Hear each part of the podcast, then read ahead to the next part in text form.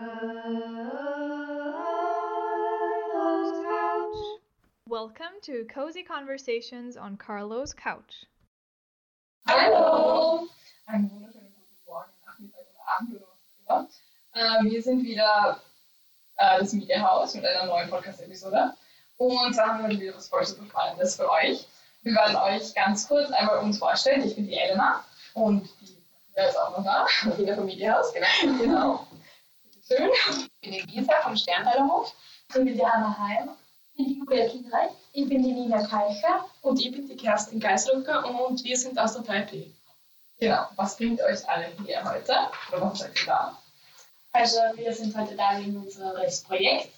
Unsere eigentliche Idee wäre gewesen äh, Weihnachtsmarkt. Also wir wollten die Tradition wiederbeleben, weil sie früher äh, in der HLW schon einen Weihnachtsmarkt gegeben hat. Und aufgrund der Corona-Zeit durften wir dann den nicht äh, stattfinden lassen. Und wir haben uns dann entschieden für eine Art Kalenderverlosung, also jeden Tag im Dezember haben wir dann, ähm, also zuerst haben wir mal Lose verkauft und jeden Tag im Dezember wurde dann einer verlost und die Person hat dann halt gewonnen. Und der Hauptpreis war 100 Euro vom Déjà-vu in Mainz. Und was passiert mit dem Gewinn? Also wo kommt er hin? Ja, also den wollen wir den Sterndalerhof spenden. Ja. Und wir haben uns deswegen für den Sterndalerhof entschieden, weil wir Kindern helfen wollten. Und dann war, haben wir Internetrecherche gemacht und das war das Näherste und Interessanteste. Und dann haben wir Kontakt aufgenommen mit der Leiterin und durften dann zu Besuch kommen und uns einen Eindruck verschaffen. Und wie war dieser Eindruck? Was hat sie so mitgenommen? Ähm, sehr toll, also die Ambiente, das war sehr angenehm. Und den Gründer, in Peter Kai, haben wir auch kennenlernen dürfen. Der war schon sehr lange nicht mehr da, aber das war Zufall. Und dann waren wir uns sicher nach dem Tag, dass wir dorthin spenden möchten. Da hast du dich eigene Hilfe selber angeschaut und ja, genau. Sehr cool. Ja, das klingt wirklich schön, aber jetzt wäre natürlich interessant, was ist der Sternadler und was macht er? Und was ich nicht Ich habe es auch nicht gewusst. Musst du auch googeln. Nein, kein Grund an der Stelle, aber wir haben ja jetzt eine Expertin da und ich würde Sie gleich bitten, dass du uns das erzählen. Was macht der Sternadler? Sehr gerne. Also, der Sternadlerhof ist ein Kinderhospiz und ein Familienherberge. Das ist das einzige stationäre Kinderhospiz, muss man dazu sagen, in Österreich. Deutschland gibt es mittlerweile 17 stationäre Kinderhospize. In Österreich ist das noch alles in den Kinderschuhen. Der ganze Kinderpalliativbereich wird erst ausgebaut oder es hat sich natürlich schon viel getan in den letzten Jahren auch, aber der Sterndeiler Hof war irgendwie so ein Ausnahmeprojekt, äh, unabhängig von jeglicher Bundesministerium, Regierung, wie auch immer, jeglicher ähm, öffentlichen Hand, sage ich mal, weil wir sind nicht regelfinanziert, wir sind 100% spendenabhängig und es entstand alles durch, eine, durch ein Pro Privatprojekt. Ja. Und das waren die Gründer, der Peter Kai und die Regina Heinricher. Und da gibt es eigentlich eine sehr, sehr schöne Geschichte, wenn ich die kurz erzählen darf. Ja. Eine sehr berührende Geschichte eigentlich, weil äh, die haben sich kennengelernt durch ein krankes Kind. Ja. Die, äh, der Peter Kai war Kinderseelsorger, äh, 20 Jahre lang am AKH in der Kinderklinik und im St. Anna Kinderspital und die Regina Heimlicher war eine Voltigiertherapeutin, Reitinstruktorin und ähm, die hatte ein Kind in ihrer Voltigiergruppe, die dann schwer erkrankte von einer Krebserkrankung, war ein, ein Gehirntumor und der Peter Kai hat dieses Mädel dann im Spital kennengelernt. Und dieses Mädel hat ihm halt immer vorgeschwärmt von den Pferden mit leuchtenden Augen, mit einem Strahl im Gesicht und er hat gemerkt, dass da eine Kraft dahinter steckt, wie viele Ressourcen, wie viel Schönheit, wie viel Freude da drinnen ist. Und äh, die Regina hat das Mädel auch besucht, immer wieder noch. Und, und äh, ihr hat sie halt von Peter Kai erzählt. Und letztendlich ist diese Isabella, hat sie geheißen, mit zwölf Jahren gestorben. Und auf der Beerdigung und Begräbnis haben sich die zwei dann kennengelernt, der Peter und die Regina, und haben beschlossen, das mal auszuprobieren, ähm, dass sie vom Spital Kinder einfach zu ihren Pferden bringen in den Stall und schauen ambulant, was, was passiert da, ja? was können wir vielleicht da noch für Kraftquellen anzapfen. Und das hat so gut funktioniert, dass die Pferde einfach mit ihrem wahnsinnig sensiblen Wesen auf das eingehen konnten. Das sind natürlich auch gut ausgebildete Pferde aber dass sie spannenderweise wirklich genau das den Kindern gegeben haben, was sie brauchten in dem Moment. Also sehr hibbelige, hyperaktive Kinder sind ruhig geworden plötzlich, haben endlich einmal äh, ja, zur Ruhe kommen können, auch einschlafen können teilweise. Und die ganz phlegmatischen, sehr, ähm, äh, sehr unmotivierten Kinder wurden wieder irgendwie an, äh, einen Antrieb bekommen, waren aufmerksam, haben haben Lust bekommen, äh, sich zu bewegen. Was weiß ich, das fängt ja schon beim Putzen an, ja? äh, dass, dass, ich Lust habe, vielleicht mich um dieses Tier zu kümmern und zu pflegen und die Mähne auch ganz oben zu erwischen beim, beim Striegeln, was in keiner Physiotherapie so interessant ist, ja? den Arm so hoch was auch immer, oder zu führen, einfach aktiv zu sein und für das Tier auch zu sorgen. Und ähm, nach diesen Erfahrungen haben sie beide mal beschlossen, einen, äh, irgendwo einen Bauernhof zu suchen. Das hat damals in Stiegersbach dann begonnen, einfach weil Burgenland Preise waren. Das war eigentlich Zufall. Ja, also sie hatten ja kein Geld, es war alles ein Privatprojekt und sehr visionär und idealistisch. Und so ist es entstanden, dass sie dann ein kleines Bauernhaus dort gekauft haben und dann Familien auch wochenweise stationär kommen ließen. Er war ja Seelsorger und auch Psychotherapeut in der Ausbildung dabei. Und äh, das hat einfach wunderschön harmoniert. Ja. Sie haben sehr gekämpft, weil sie waren einfach keine PR-Spezialisten. Das war total unbekannt. Ja, wie macht man das? Wie hält man das Projekt? Und das ging dann erst durch den Geschäftsführer Harald Jankovic, der dann erst 2006 ist der gekommen. Also gegründet wurde der Verein 98, äh, im Verein Sterntaler Und, und ähm, professionell aufgezogen mit der ganzen äh, PR-Geschichte dazu, die unabhängig eigentlich läuft von der Lebensbegleitung die jetzt auch auf drei Familien ausgeweitet wurde. Und mittlerweile sind wir seit 2010 an einem anderen Standort auch, der ähm, einiges größer und barrierefreier äh, dasteht. Ähm, ja, wurde das dann ein bisschen professionalisiert. Und, ähm, ja, momentan auf stabile Beine gestellt. Man weiß es ja nie. Nicht? Wir sind nach wie vor hundertprozentig spendenabhängig. Und wir erwarten auf eine Teilregelfinanzierung zumindest. Also es gibt einige Ideen schon vom, Bundesministeriumsseite das auch, auch zu finanzieren. Mhm. Ja, aber. Sehr beeindruckend, ein schönes Projekt. ja, also ich bin 2006 dazu gekommen und es war von Anfang an, ich habe Sonderheilpädagogik studiert und habe im Laufe meines Diplomarbeits, äh, ich habe eigentlich gesucht nach einem Projekt, mich haben die tiergestützten Therapien immer sehr interessiert und mich hat aber auch die palliative Begleitung sehr interessiert. Ich, Sterben, Tod, Trauer, das war immer so ein Riesentabu meine Erfahrung in meiner Familie und ich wollte irgendwie da raus, ja, oder wollte das Gefühl, ich muss mich jetzt damit beschäftigen, das ist das einzig Fixe, was uns allen passiert und was wir alle miterleben werden, dass wir sterben und keiner redet drüber und alles wird so getan, alle tun so, als wäre das nicht ja. hier. Und ähm, ja, das hat mich einfach sehr beschäftigt, auch in jungen Jahren schon und ich wollte mich diesem Thema stellen und dann habe ich da ein Praktikum gemacht, weil dann nicht zufällig, der mal war der Hof ja total unbekannt und dann hat mich jemand erzählt, da wären noch die Bereiche gemoniert. Ne? Und dann habe ich mir das angeschaut von Peter K. Äh, bin ich dann total nett empfangen worden. Und das war ja alles so klein und fein mit einer Familie und mit vielen ambulanten Kindern, die halt aus der Umgebung immer so für eine Stunde zum, zum Pferd kommen sind. Und ich habe gewusst, da, da will ich bleiben. Ja. Das war von Anfang an so ein Herzensprojekt und so von Sinn erfüllt. Und ich habe gewusst, hier habe ich eine Aufgabe. Ja, Jetzt bin ich mittlerweile in der Leitung seit ein paar Jahren vom Lebensbegleitungsteam, habe zwölf Mitarbeiter in meinem Team.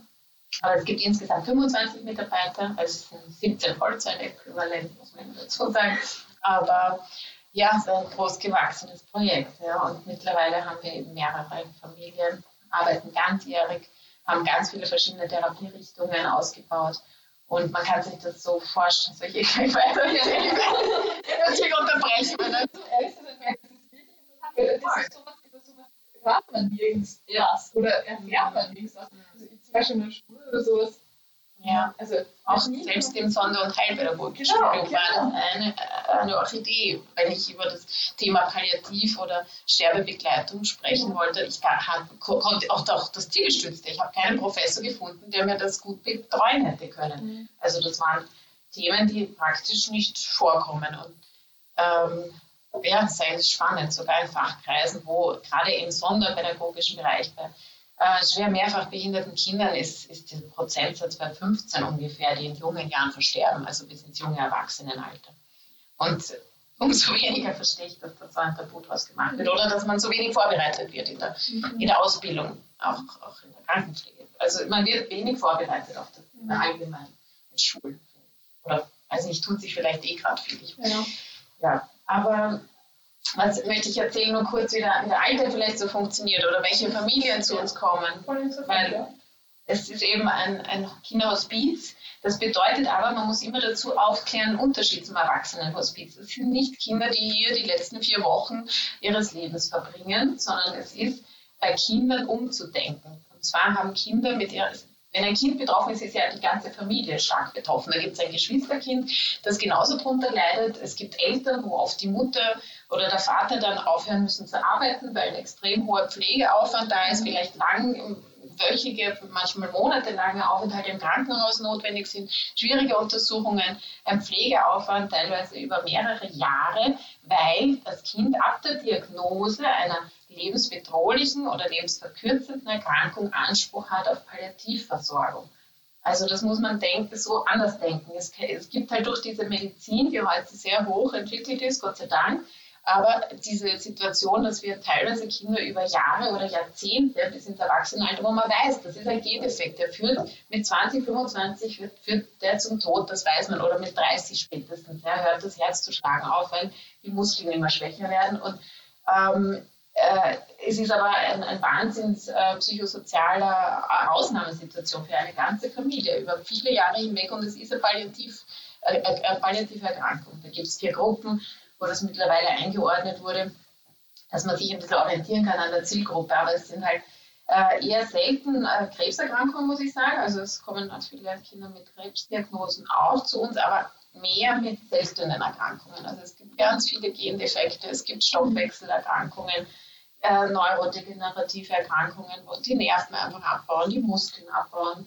Ja, es ist halt äh, sehr vielfältig, unsere Zielgruppe, und es kommt immer die ganze Familie ist auch ein anderes Konzept, als man es üblicherweise kennt, dass es patientenorientiert ist, nicht im kirchlichen Gesundheitsbereich, sondern bei uns ist es familienorientiert.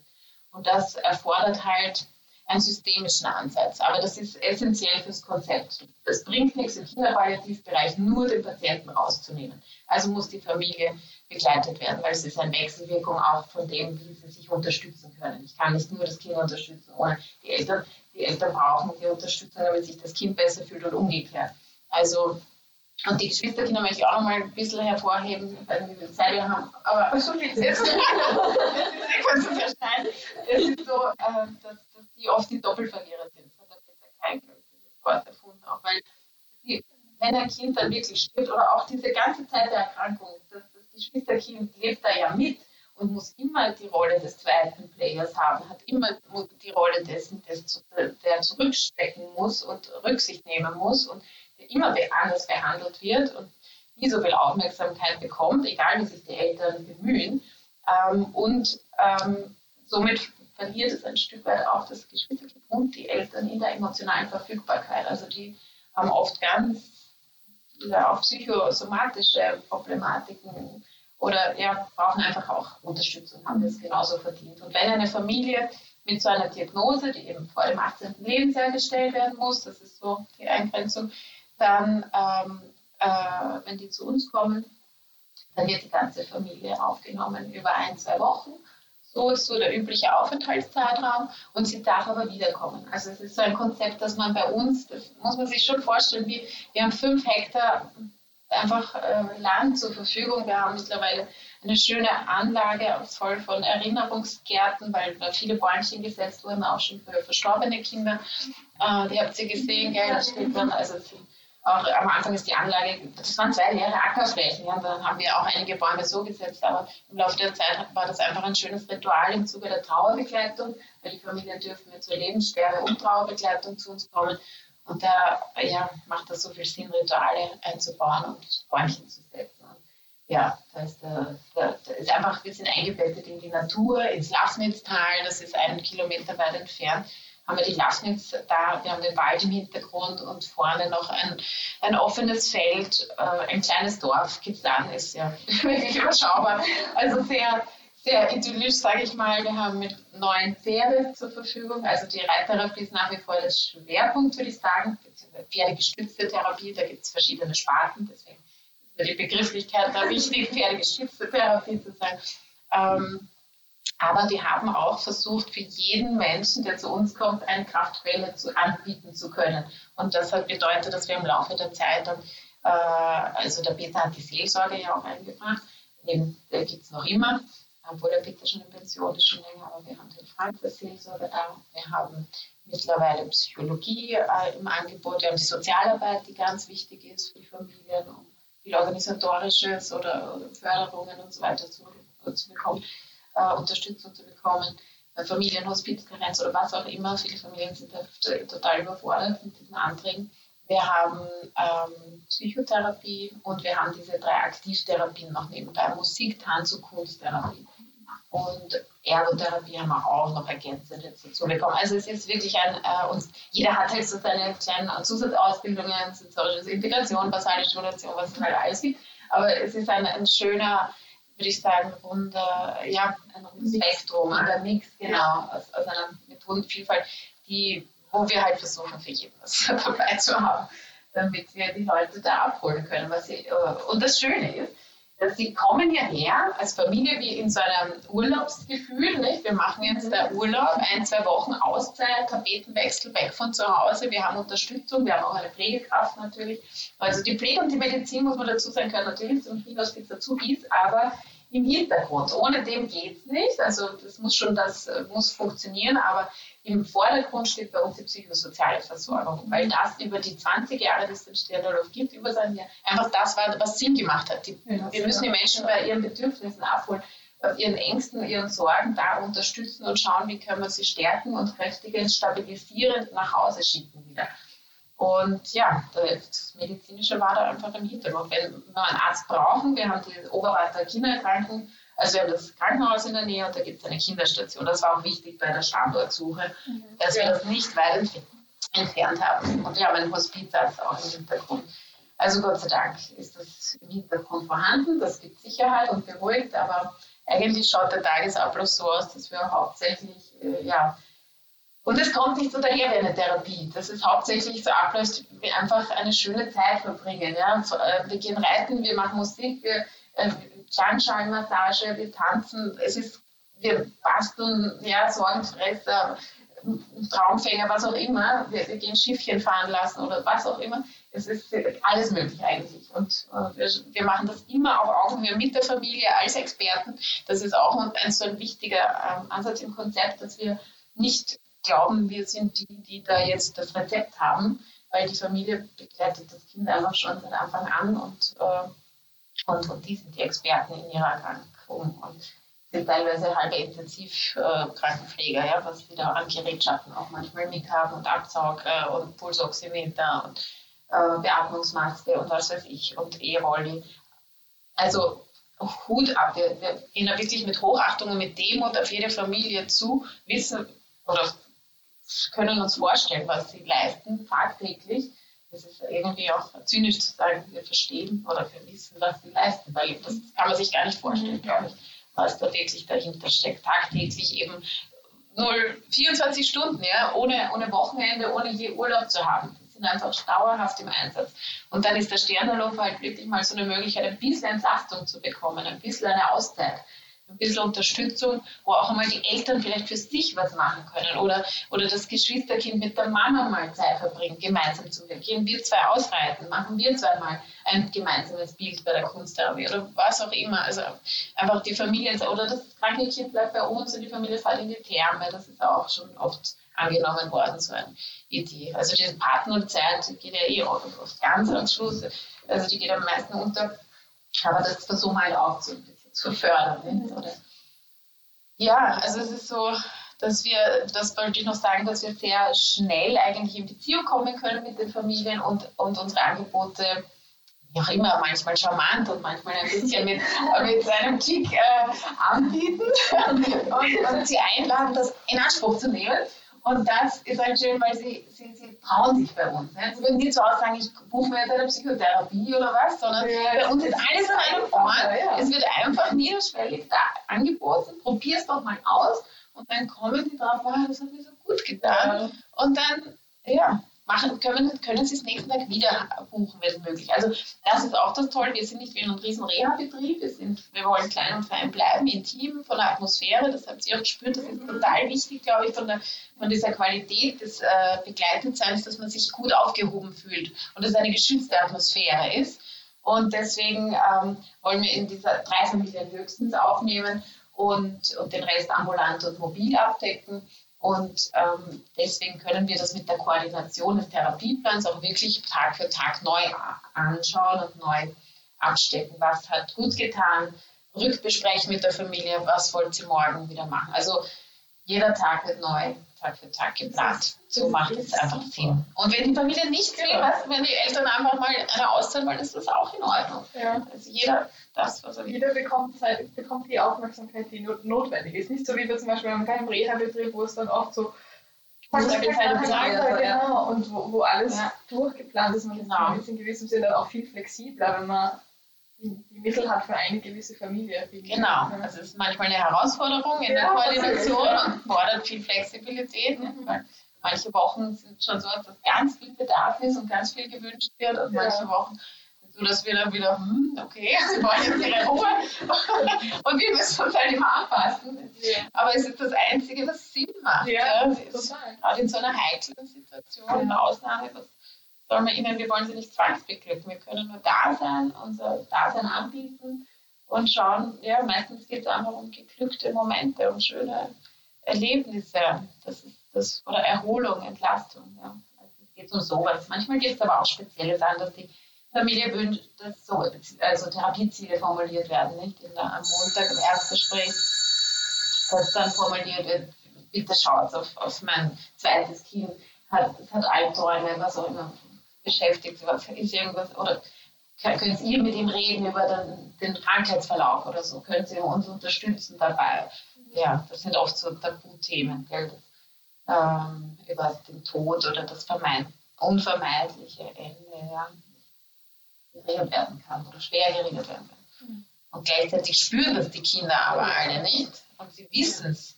Und diese, dieses Tabu macht es oft so viel schwerer, weil keiner darf dann drüber reden und die Ängste und Fantasien, die dann entstehen in den Geschwisterkindern, sind furchtbar. Also sind teilweise schlimmer als die Realität. Okay. Ist das jetzt so im Arbeiten, dass man eben mit sterbenden Kindern arbeiten darf? Oder? Das, also ich kann mir zumindest vorstellen, dass das ein extrem einerseits bereichernd und aber auch eine sehr aber extrem viel fordernd auch, aber wo man extrem viel lernt über einerseits sich selber und über die Bedeutung jetzt von Tod oder auch vom Leben in gewissem Sinn. Mhm. Also das würde ich mir auch da irgendwie vorstellen. Mhm. Vor allem, wenn man schon so lange dabei ist. Also, Sie haben ja gesagt, seit 2006 sind mhm. dabei. Mhm. Das ist schon ziemlich lange. Ja, ja. stimmt, ja. Also es waren natürlich sehr emotionale Momente dabei, aber es ist von Anfang an eben so das Gefühl gewesen, ja, aber das ist was, was Sinn macht. Das ist halt das echte Leben und ich will nicht, ich will kein Pilot. Also ja, für mich ist das halt irgendwie größte Erfüllung zu wissen, ich habe mit Menschen hier zu tun, die wissen, was wichtig ist auch im Leben und davon zu lernen.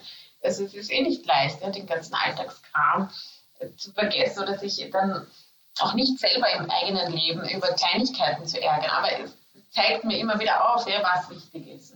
Das ist immer wieder beeindruckend, diese Familien zu sehen, wie wenig es braucht, auch um Freude zu machen. Oder mhm. sind auch alle so dankbar natürlich, weil das viel mit Spenden abgedeckt wird. Die Familie zahlt ja nur einen Selbstbehalt her, der sie nicht belastet, noch zusätzlich. Das wird auch nicht kontrolliert, einfach ein, ein Beitrag, damit es nicht ganz gratis ist. Äh, das ist schon wichtig. Aber der Rest wird halt über Spenden aufgebracht dadurch sind wir allein schon so dankbar, dass wir da sind. Und das, das kriegen wir ja alles mit. Ja? Also wir bekommen ganz viele, das ganze Therapeutenteam hat diesen Luxus, auch diese, diese Freude miterleben zu dürfen. Und das, mhm. was wir anbieten können, ist einfach schon toll. Ja? Und das, wir können sagen, wir haben das werden wir die ersten, wir können nichts mehr machen. Ja, wir können viel machen. Es geht um Lebensqualität. Das ja, ist es, bis zum Schluss, zu leben. Und wenn, wenn das gelingt, dann glaube ich, dass auch ein Sterben gut, ein gutes Sterben möglich ist. Und ja, es ist furchtbar. Und gerade wenn ein Kind stirbt oder eben sterbenskrank ist, dann ist das so in unseren Köpfen verankert, das darf nicht sein. Das, das gibt es nicht. Ja. ja. so, das ist gegen die Natur. Es muss, zuerst müssen die Eltern gehen, ja, dann, dann erst die Kinder. Obwohl sie ja noch vor 100 Jahren und in vielen anderen Ländern diese Kindersterblichkeit ja also extrem hoch ist ja. ja. und hoch war bei uns auch. Und das ist ja eigentlich, ja, es ist ja erst ein Phänomen der letzten, weiß ich nicht, eben 100 Jahre, dass das so aus unseren Köpfen raus tabuisiert wurde und weggesch äh, weggeschoben wurde, weil es gibt ja Professionisten, die sich da so kümmern. Da geht ja. man ins Hospiz oder ins Krankenhaus und ja, in der Gesellschaft braucht man da nicht mehr darüber nachdenken, weil es eh eine Institution dafür gibt. Also ist schwierig, ja, dabei betrifft es uns doch alle. Also für mich persönlich ist es, kann ich mir ja keine andere, schönere Arbeit vorstellen, weil einerseits bin ich in der Natur, ich bin mit den Tieren und also ich habe halt selber die pferdegeschützte Therapieausbildung gemacht und ich kenne kaum eine Therapiemethode, die schneller Erfolgserlebnisse und Freude und Strahlen und mhm. weiß ich nicht, so schöne Momente bringt wie das, auch wenn es sehr aufwendig ist. Der, ja, selber eine ja. Pferdefanatikerin. Also ich kann, ich kann mir das selber vorstellen. Ich habe als über mhm. Habe ich angefangen zum Reiten und ich ich kann es nicht regelmäßig machen, weil ich nicht die Möglichkeit dazu habe äh, und die Zeit auch nicht. Aber als Kind, ich habe schon, also Pferde sind schon, da kann ich mir voll vorstellen, dass das für Kinder so viel hilft statistisch gesehen kannst du den Lieblingstieren ja, auch neben Hund genau, und Katze. Genau, verständlich. Und, sie sind halt kuschelig, ja? sie sind ja. wärmer als wir, das ja. ist so, sie haben eine höhere Körpertemperatur, was therapeutisch auch spannend ist, weil sie dann die Muskeln ein bisschen unterstützen zu entspannen, was bei Spastikern zum Beispiel sehr wirksam ist. Aber generell ein Gefühl von Geborgenheit. Ja. Und sie haben einen äh, Gehablauf, einen Bewegungsablauf und, und Gangrhythmus, der unserem sehr ähnlich ist. Deswegen sind sie halt auch in der Medizin ähm, mal äh, entdeckt worden, gerade für Schlaganfallpatienten am Anfang, die nicht mehr gehen konnten, äh, die die Muskelkoordination nicht hatten, die Muskelkraft nicht hatten, so konnten die wieder lernen am Pferd über neurologische Bahnen äh, wieder das Sitzen, Gehen, Stehen lernen. Und also das funktioniert in der Hypotherapie, wird das ja wirklich eingesetzt so. Also die Hypotherapie, die von Physiotherapeuten äh, äh, durchgeführt wird. Bei uns ist der Schwerpunkt eher in diesem sonderheilpädagogischen Bereich, aber es geht auch viel in die Hypotherapie rein, muss ich sagen. Weil es also viele Kinder gibt, die medizinisch äh, gesehen ja, an der Rumpf- und Kopfkontrolle arbeiten müssen. Und, äh, ja, aber es geht bei uns mehr ums Erlebnis, sag ich mal so. Und das Seelsorge und das Getragensein von einem Pferd. Und deswegen ist es so wertvoll, auch mal die Eltern draufzusetzen. Mhm. Ich habe ich eh viel erzählt. Die, also mal eine Mama draufzusetzen, zu sagen, ja. du bist wirklich getragen jetzt. Du darfst jetzt für ein paar Minuten vergessen, was, dir, was du selber alles auf den Schultern hast. Und jetzt bist du einmal die, die loslassen kann, die nichts leisten muss, die jetzt einfach mal sein darf. Und ist unbezahlbar wert. Und die Pferde sind so einfach, sie bieten sich an, sie sind da, sie sind groß, sie sind ja die einzigen Tiere, die uns wirklich so tragen können, wie wir als Kinder getragen wurden in den ersten drei Lebensjahren oder im Mutterbauch. Und das hat auch psychotherapeutisch, das wird eh jetzt immer mehr geforscht, Gott sei Dank, weil die diese Therapierichtung irgendwie ein Schnittkind und wird selten gefördert, auch wahrscheinlich, weil es teuer ist. Aber es wird halt etwas funktioniert. Und es wird viel geforscht in die Richtung, was das Urvertrauen betrifft, wie, wie viel man sich nachholen und nachnähern kann von Pferden einfach. Ja, die können uns halt tragen. Und man kann halt auch in die ganz andere Richtung gehen und, und sich austoben, galoppieren, oh, die Geschwisterkinder tragen.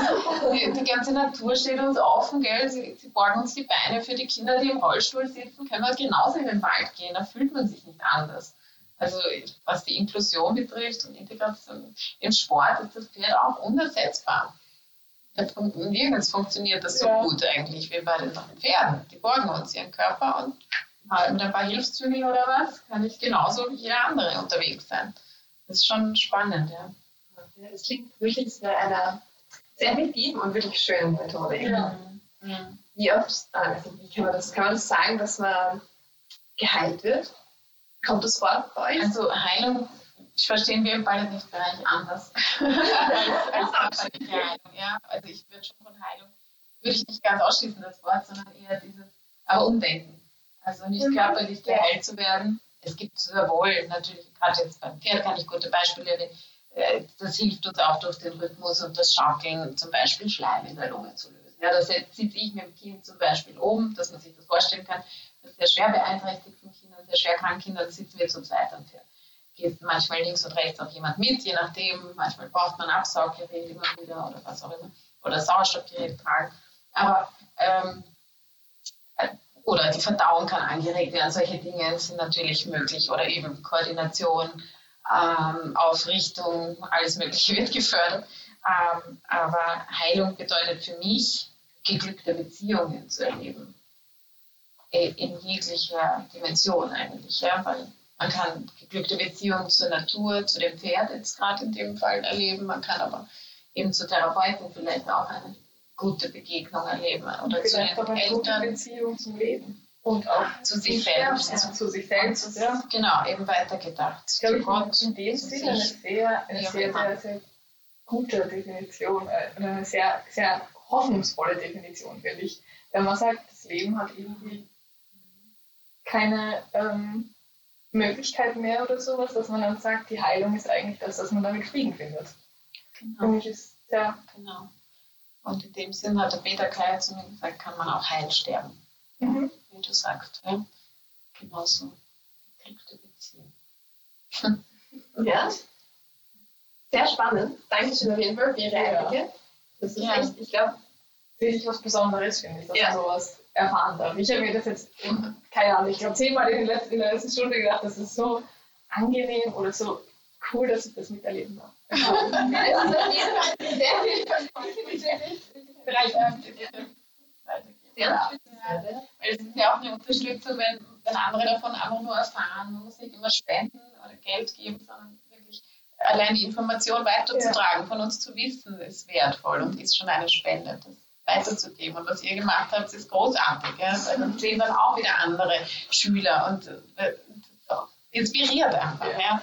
Und das ja, zu erzählen zu dürfen, wie viel Sinn das für mich macht, geht vielleicht ein bisschen ein Funken über und ihr merkt auch, wie viel Sinn das jetzt gemacht hat. Finde ich schön, wie viel Leben im Tod ist. Also Ja. wie, viel, wie viel Leben man da reinbringen kann, auch wenn es eigentlich zu Ende geht oder wenn es nicht mehr ganz so glücklich ist in Familie, dass man da wirklich so viel Freude bringen kann. Also wirklich sehr Die intensivste Zeit irgendwie, oder? Die Ja. Zeit um die Geburt und die Zeit um den Tod herum. Ja. Ja, wir dürfen nochmal ganz herzlich Danke sagen. Also wirklich, wirklich super interessant. Und euch da dürfen wir auch in gewissem Sinne Danke sagen dafür, dass ihr das ermöglicht habt. Ja. komplexe Idee. Und vor allem, dass ihr so, eine, so ein tolles Unternehmen, sage ich jetzt mal. Verein. Genau. Ja, ein. Ja, So, danke nochmal. Vielen Dank. 1403 Euro. 405. Drei oder fünf. Eine tolle Sache. Danke, danke. Und tschüss.